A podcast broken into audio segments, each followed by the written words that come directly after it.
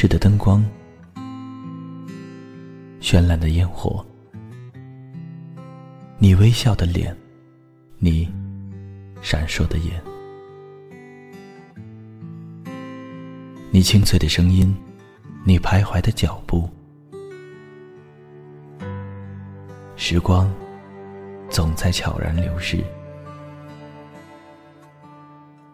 故乡总在离别后开始遐想，生活总在平凡中流淌，梦想总在暗淡后发光，爱情在你伸出双手的那一刻。拥抱希望，给时间一场旅行，让我们在时光的静止中沉睡在声音的世界。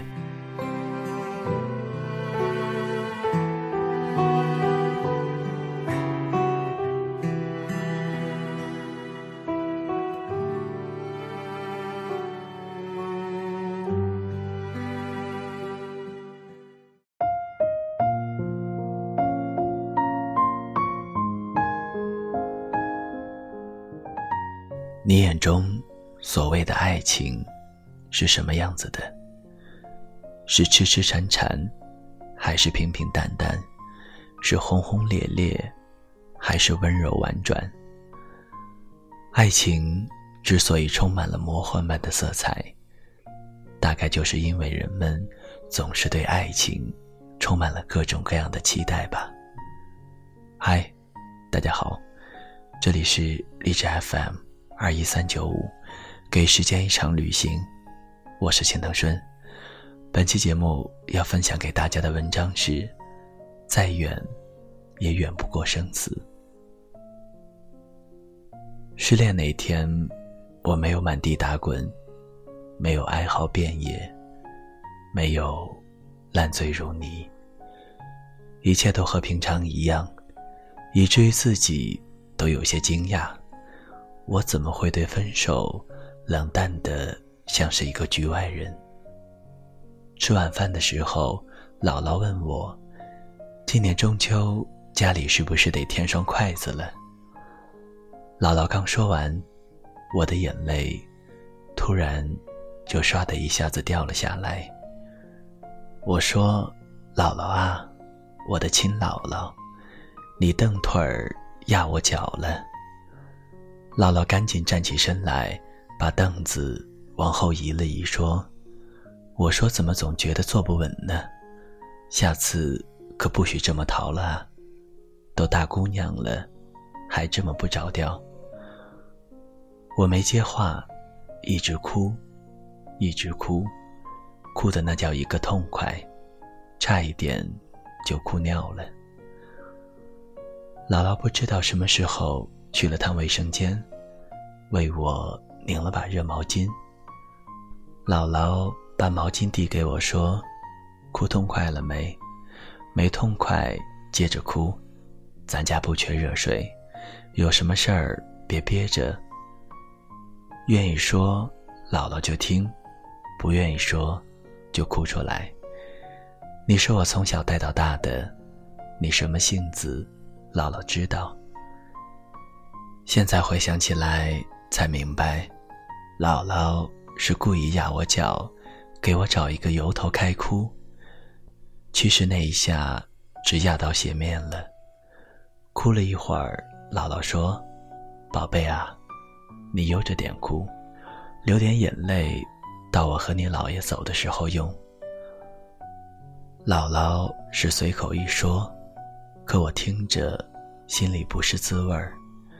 上年纪的人大多忌讳别人提到“死呀”“走呀”这些字眼，可姥姥为了逗我，一点都没有在意。我抹了抹眼泪说：“不带您这样说话的，不吉利。您和姥爷有的活呢。”姥姥说：“怕死就不用死了，我还怕穷呢，也没见你姥爷赚大钱呀。”那啥，不说我，说说你呗，为啥分了？我说：“他舍不得离开爸妈。”姥姥问：“那你呢？”我说：“我也舍不得离开你们。”姥姥说：“你们俩这不挺默契的吗？”我愣了一下，说：“姥姥，给我说说你的初恋，说说你和姥爷呗。”姥姥笑了笑说：“这算是秀恩爱吗？”我还没有接话，姥姥又说：“哦，不对，应该叫挂那啥。”我噗一声笑了，说：“姥姥，你啥都懂呀。”姥姥说：“要不能做你姥姥？”姥爷终于开口了：“你们俩当我透明的呢？”姥姥说：“你喝完没？喝完洗碗去。”姥爷笑了笑，没有接话，端起酒杯，把最后一口酒吱的一声干了，然后开始边收拾碗筷边哼起小曲儿：“小和尚下山去化斋，老和尚有交代，山下的女人是老虎，遇见了千万要躲开。”姥姥白了姥爷一眼，说：“瞧你老没正形的样。”说完这句话，姥姥自己又乐了。她看着姥爷的眼神里流露着说不清道不明的情绪，那是热恋中的人才会有的眼神，无法具体描述。姥姥和姥爷是典型的封建婚姻，遵父母之命，媒妁之言。算上结婚那一天，两人一共只见过三次面，说过的话没超过十句。可能就是因为这个经历吧，当初我提出搬出去和男朋友住的时候，爸妈一直反对，姥姥倒是帮着我说话。姥姥说，两人结婚前单独处处没啥不好，平时有什么藏着掖着的毛病。过两天日子就全显出来了。再说了，人家好歹是有感情基础的，奔着过日子去的。我那会儿和老头没啥感情，不也先住一块儿了？我知道你们担心什么，这都什么年代了，干柴烈火的事儿，你们想防也防不住。你们以为大学城附近那些个招待所呀、小宾馆的，只招待出差的人啊？爸妈对视了一下，我隐约能看见他们脸上写着大大的惊讶。姥姥说完，又看向我：“丫头啊，道理姥姥帮你说明白了，但是你得答应姥姥一件事儿。”我问：“啥事儿？”姥姥说：“你把对象带来家里看看，姥姥给你把把关，你爸妈心里也有个底儿。要是真的靠谱的小伙子，这件事儿姥姥说了算。”我说好。过了几天，我带着男朋友到家里吃饭，爸妈忙了一桌子菜，姥姥让姥爷把自己泡的酒拿出来喝。我男朋友不能喝，两三杯下肚，脸红的跟猪肝似的，一开口说话，整个就是朝思附体，几乎听不明白他说什么，光听见姥姥姥爷一个劲儿的乐。男朋友走后，姥姥对我说：“这孩子挺靠谱的。”我问：“您咋看出来的？”姥姥说：“不好酒的男人。”基本上都靠谱。姥姥说这句话不完全对，但和他的经历有关。姥爷年轻那会儿没有别的爱好，就是好酒，除了早饭，一天两顿酒。姥爷是个木匠，靠手艺吃饭，在小县城里也算有点名气。姥姥让他没事儿少喝酒，喝多了手会抖。出了不好的活，耽误正事儿，老爷总说没事儿。姥姥说：“那你就喝吧，啥时候把我喝跑了，看你还喝不喝。”老爷说：“你不是说喝酒耽误正事儿吗？怎么又扯上自己了？”姥姥说：“我不算正事儿啊。”老爷想了想，一拍大腿说：“我忘买烟卷了。”姥姥说：“你咋没忘了你姓啥呢？”说完，出门给老爷买烟卷去了。老爷有不少酒友，说白了就是酒肉朋友，大多没有什么正当职业，闲着没事儿就找老爷蹭酒。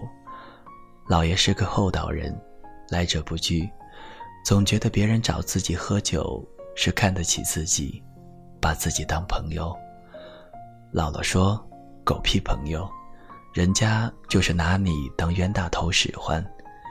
你喝酒我不管。”但那些个王八羔子，你少搭理，小心哪一天人把你卖了，你还帮着数钱呢。姥爷说：“你们娘们家的心眼儿就是多。”其实姥姥说的没错，那些人见老爷有点家底，就开始撺掇他玩牌九。老爷几杯酒下肚，人家让他干啥，他就干啥。每次酒醒了就后悔。可是，一喝酒就把之前的事儿都忘了，而且渐渐的有点上瘾了。姥姥劝了姥爷好几回都没有用，有几次赶上姥爷喝高了，两人差点打起架来。姥姥一看没辙，就回娘家找太姥爷商量。太姥爷说：“你别着急，我想个办法，一回就能把他给收拾服帖了。”姥姥问。要是法子不灵呢？太老爷说：“那就证明他心里根本没有你，干脆一拍两散，回来爹妈养着你。这事儿起根上怨我们。”姥姥听到这话，眼泪就下来了。一是心疼爹妈，二是气老爷太混蛋。有天晚上，老爷又被约出去。喝酒，推牌酒，到天快亮的时候才回家，进屋倒头就睡，一直睡到太阳快下山才起来。老爷一睁眼就叫姥姥，因为每一次他喝完酒醒来，姥姥都会给他端一碗姜枣汤醒酒。老爷叫了几声，没听见姥姥答应，就起床去外屋看。一眼看见桌上有张纸条，拿起纸条一看，老爷一身冷汗。那是一张欠条，上面写着：“老爷推牌九，把姥姥输给别人当媳妇儿了。”老爷慌了，赶紧拿着欠条跑到债主家里找姥姥。债主说：“你媳妇儿没在我这儿，回娘家收拾东西去了。”老爷说。我欠你多少钱来着？我砸锅卖铁还给你，媳妇儿不能给你。债主说：“我不缺钱，我就缺媳妇儿。”老爷一听就火了，上前就和债主动手。可那是在人家家里，几个人围着老爷一顿胖揍，揍完就给推出门外去了。老爷没辙，只好硬着头皮。来到太老爷家里找姥姥，太老爷拉着脸说：“你还好意思来？我把我闺女托付给你，你照料的可真好啊！你走吧，咱们两家没关系了。”老爷哭着求太老爷让他和姥姥见一面，太老爷死活不同意。老爷跪在门外半天也没有见姥姥出来。只好先回去了。老爷说，那一夜是他这辈子最难熬的一夜，看什么都不对劲。说白了一句话，姥姥不在，家就不再是家，只是个窝，里面困着一只丧家犬。老爷越想越后悔，一时气急，到厨房拿了把柴刀，生生的把小指给切了。切完了。也顾不上疼，抱着手坐在地上嚎啕大哭，哭着哭着就晕过去了。等醒来的时候，发现躺在炕上，手已经包扎好了。姥姥坐在床沿上，两只眼睛又红又肿。原来姥爷走后没多久，太姥爷就送姥姥回去了。其实姥爷根本没有把姥姥输给别人，那都是太姥爷设的局。太姥爷说，看得出姥爷心里还是有姥姥的，这事儿还有商量的余地。可是谁也没有想到，姥爷把手指给剁了。姥姥说，这事儿。想来挺后怕的，万一老爷不是切手指，而是抹脖子，那就真是造孽了。每每想到这件事，姥姥就觉得挺对不起老爷的。老爷倒反过来安慰姥姥，说这事儿怪他自己不好，没事儿还拿自己开涮。太老爷家有点什么事儿，老爷都抢着做。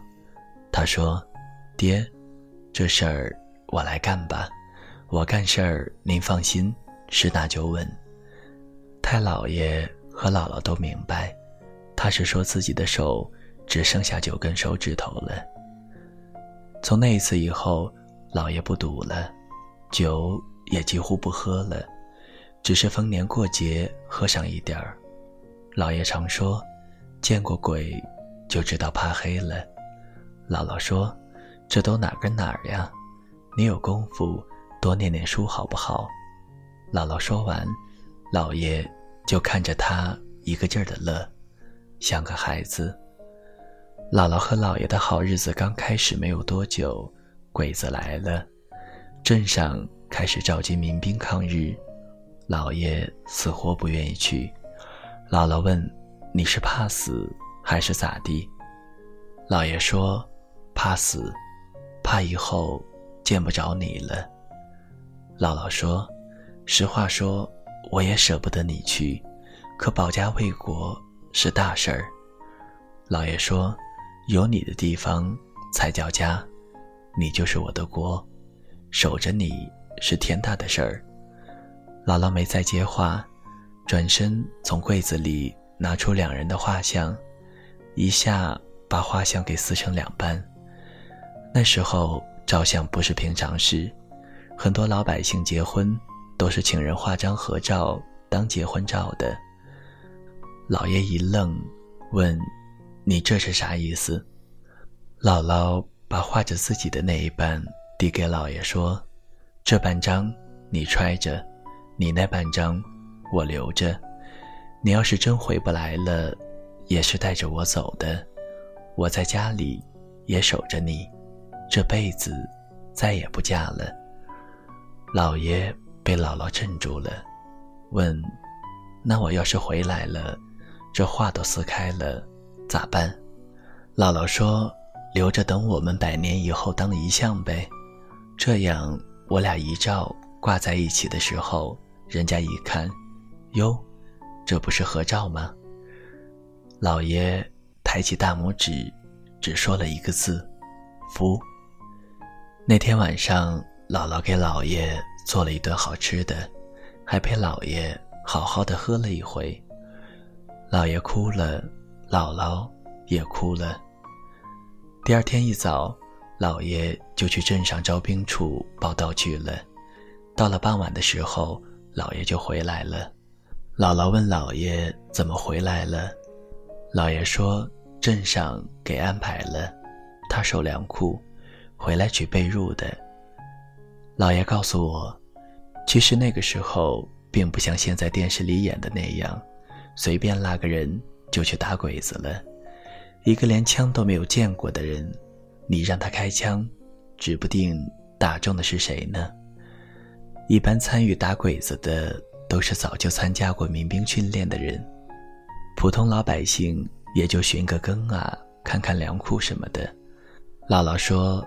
每每回想起来，都觉得特别幸福，因为他忘不了爷爷说的那句话：“有你的地方才叫家，你就是我的国，守着你是天大的事儿。”以上这段回忆已经是三年前的事儿了。两年前的秋末，姥爷去世了，姥姥把那半幅画拿出来，让我爸裱成了遗像。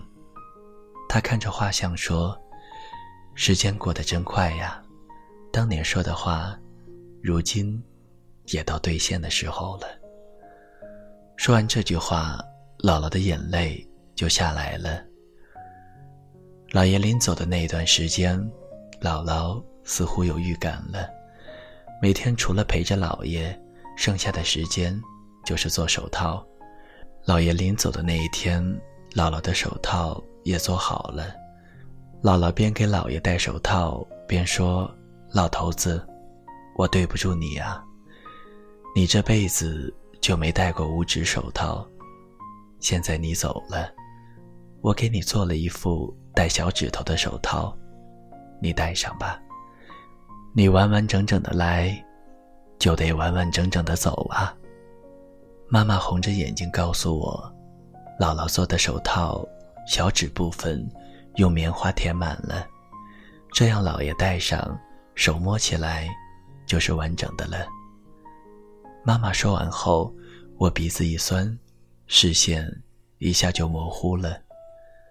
送姥爷上山那一天，姥姥的状态一直很恍惚。下山的时候不小心滑了一跤，之后身体的健康每况愈下。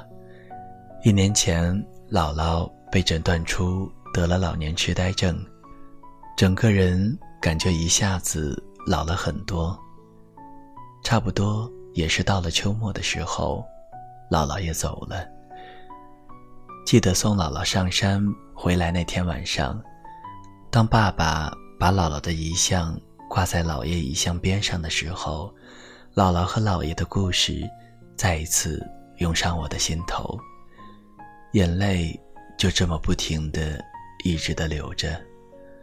过年的时候，一家人吃团圆饭，聊起了姥姥和姥爷。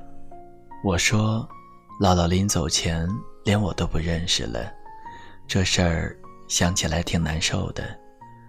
我姐说，你错了。咱姥姥一直没有忘记。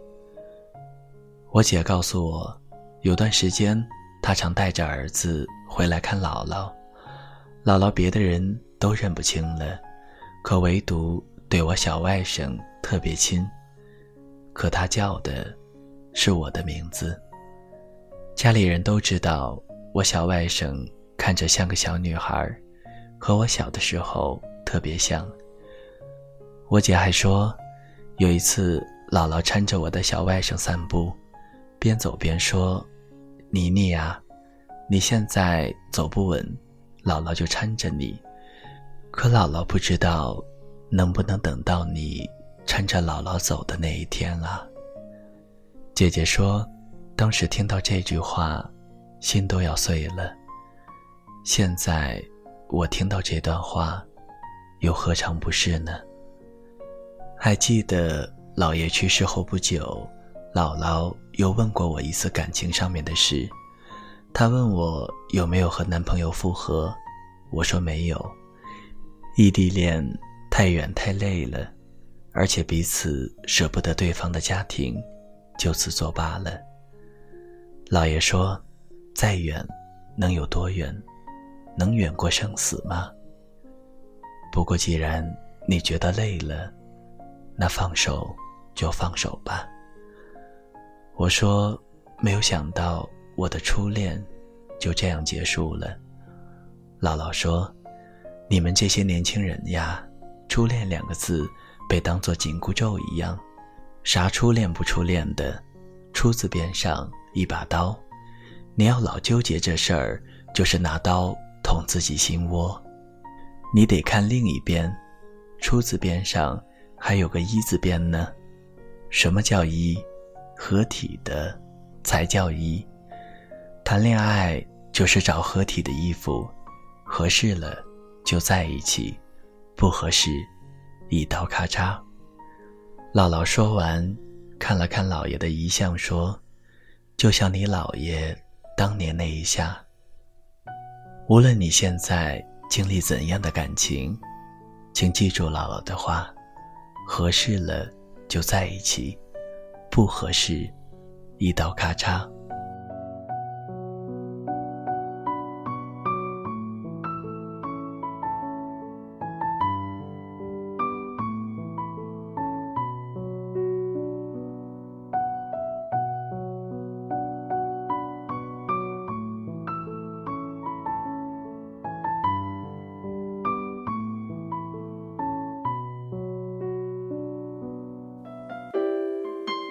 谁的声音清唱婉转流年？